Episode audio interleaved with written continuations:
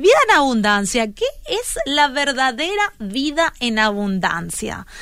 Y Juan 10:10 nos dice, el ladrón no viene sino para hurtar y matar y destruir.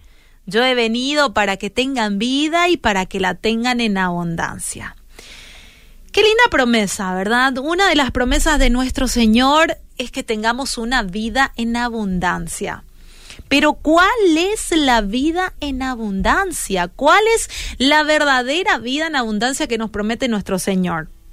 Porque si empiezo a mirar desde la perspectiva humana y carnal, ya me empiezo a imaginar, por ejemplo, que voy a tener un auto nuevo, una casa, dinero, posición, un trabajo allá arriba, ¿verdad? Em, pero todo aquello para el cual el ser humano lucha día a día, ¿verdad? Porque el ser humano sin Dios lucha día a día con esas cosas, ¿verdad? Casa, posición, eh, dinero, pero los que estamos en Cristo, otras cosas en nuestra prioridad, ¿verdad? Otra cosa, en otra cosa está nuestra lucha, ¿verdad? En llegar a ser lo que Dios quiere que seamos. Y no es que con eso te quiera decir que está mal luchar por un bienestar terrenal, por supuesto que no. Yo no te estoy apagando el sueño y no te estoy diciendo que no sueñes con esa casa, con ese auto, con ese buen empleo. Claro que sí podés soñar, pero el centro de tu vida, si realmente sos un creyente y amás a Jesús, tiene que ir mucho más allá de lo que vos puedas comprar o lograr con esos esfuerzos humanos. Y me puse a buscar el significado de la palabra abundante. Y mira un poco con qué me encontré.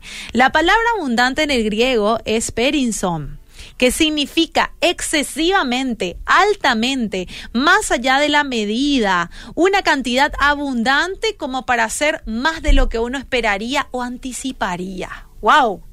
Qué tremendo, ¿verdad? Y cuando me puse a mirar este significado, el significado de esta palabra, llegué a la conclusión de que nuestro Dios no es un Dios egoísta, es totalmente todo lo contrario a ese ladrón, porque ese ladrón en nuestra vida para conseguir cosas para él, ¿verdad? Solamente para él, pero sin embargo, nuestro Dios quiere cosas para nosotros. Él quiere dar a nuestras vidas mucho más de lo que nuestra mente limitada puede llegar a imaginar pero ¿cómo vamos a caminar? ¿Y cómo vamos a vivir en esa vida abundante?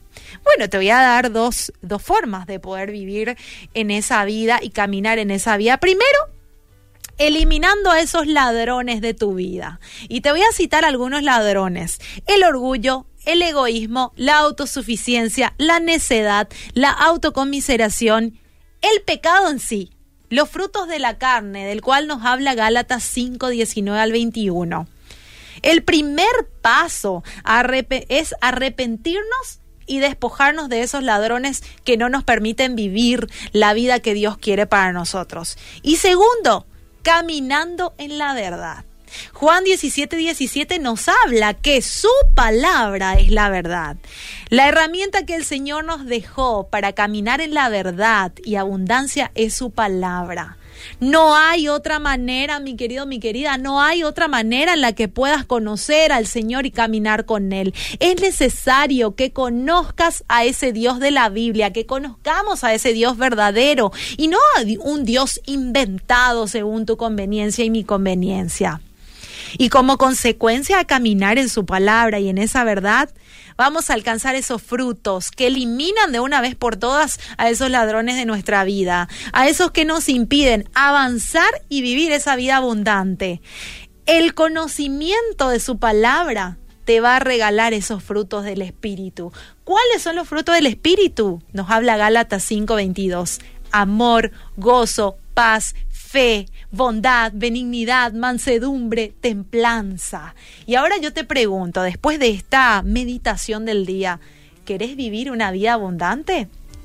Bueno, con esta meditación hoy te quiero animar y te quiero animar sellando esta palabra, sellando esta meditación con el tema de Twice, Keren, ¿sí? Ese tema de Twice que dice tu palabra, tu palabra vida abundante, tu palabra permanecerá sobre todo, ¿sí? Hoy quiero animarte a que vuelques tu corazón a lo eterno, a que vuelques tu corazón a la gracia de Dios. Solo en Él podés vivir esa vida plena, sin máscaras, sin falsedad. Hoy podés empezar a vivir esa gracia que no se compra ni se consigue, sino que se nos fue dada gratuitamente por medio de la cruz. Es tiempo de abrazar esa cruz y volvernos a Él. Es hoy, gente, a disfrutar de la abundancia en Cristo.